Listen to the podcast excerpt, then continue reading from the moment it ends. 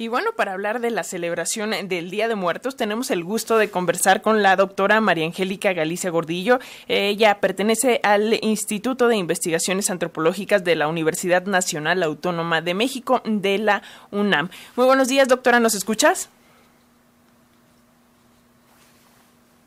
Eh, buenos días, espero que ustedes me escuchen bien. Sí, doctora, te escuchamos perfectamente. Hola. Doctora. Excelente. Sí, muchas gracias. Sí, aquí estoy. Los escucho bien y ustedes me escuchan bien.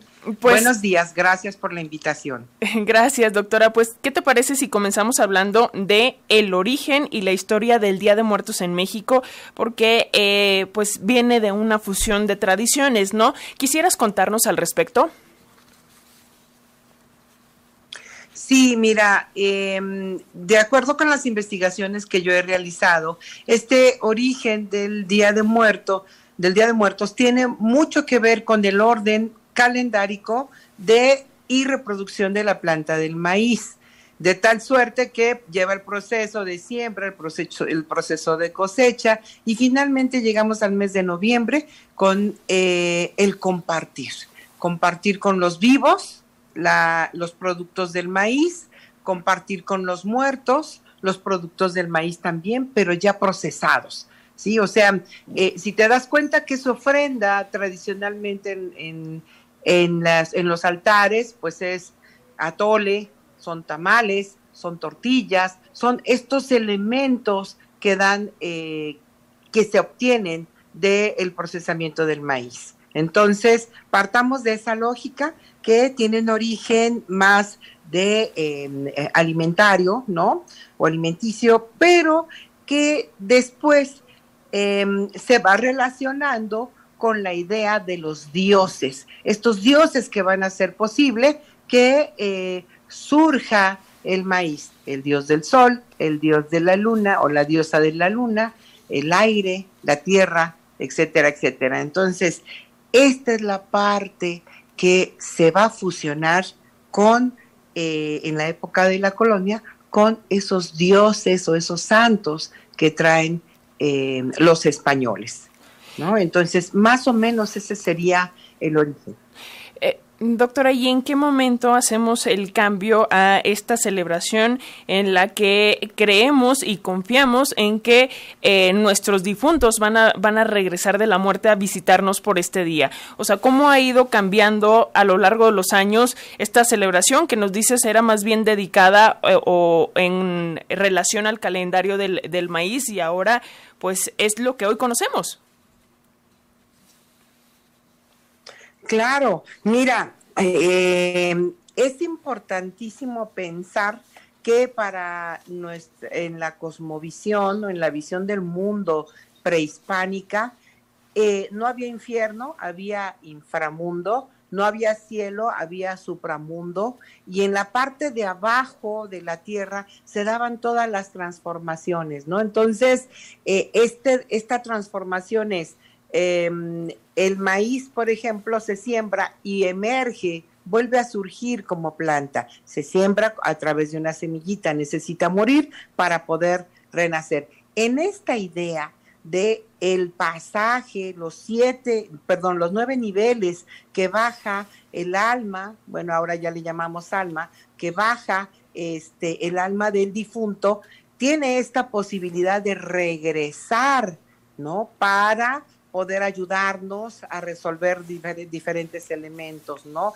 Eh, antes se pedía incluso a los ancestros para que nos ayudaran a eh, resolver incluso cosas eh, eh, cotidianas. En esa idea es que se fundamenta el, em, el día 31 de octubre, el día primero y 2 de noviembre, que después ya se combina con eh, la idea de los, eh, eh, de los santos y fieles difuntos, o sea, eh, empieza a surgir con esta relación ¿no? de, de la, la, idea que tiene la Iglesia Católica con las tradiciones y las formas que tenían en la época prehispánica. Se, se, se mezclan, se resignifican y surge este nuevo elemento tan maravilloso que es el Día de Muertos. Doctora, en esta fusión, ¿qué elementos no pueden faltar en una ofrenda para nuestros seres queridos?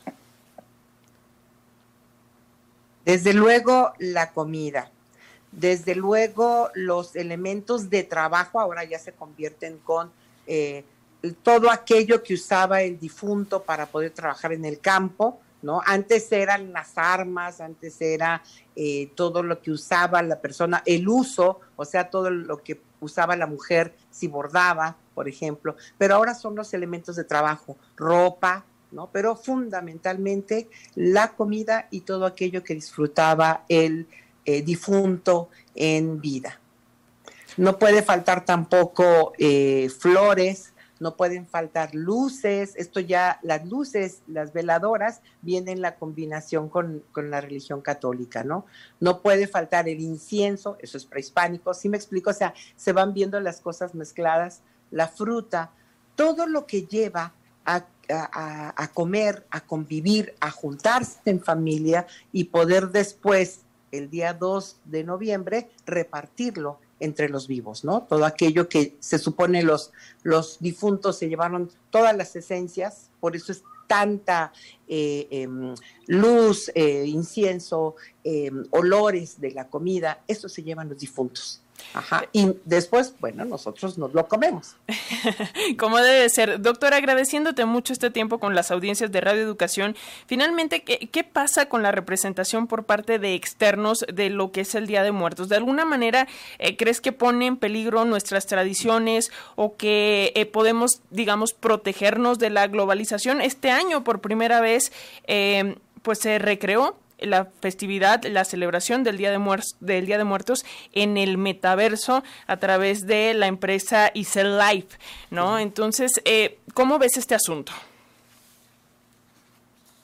Eh, sí está complicado porque los niños cada vez son más influenciados por eh, todo lo que los llena en, el, en su contexto, televisión, eh, eh, etcétera, etcétera, ¿no? Juegos, videojuegos, sí, sí está muy, muy, muy complicado, que si no se cuida, que los niños comprendan cuál es el origen y cuál es la función que tiene una ofrenda, pues ellos van a seguirlo con, eh, eh confundiendo con el Halloween, ¿no? El, disfrazarse en lugar de eh, realizar una personificación en una danza, también, o sea, no, no comprenden los niños la diferencia, ¿no?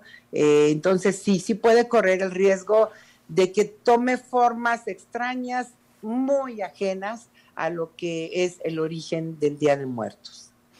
Bueno, pues ahí está parte de nuestra responsabilidad, de la responsabilidad que tenemos de preservar estas tradiciones y te agradecemos mucho, doctora María Angélica Galicia Gordillo, doctora adscrita al Instituto de Investigaciones Antropológicas de la UNAM. Muchísimas gracias por compartir todo esto con las audiencias de la radio pública. Al contrario, gracias a ustedes por la invitación y bueno, a, a seguir conservando el origen o la esencia del Día de Muertos. Pues ahí está. Muchísimas gracias, doctora. Te enviamos un abrazo. Igualmente, hasta luego.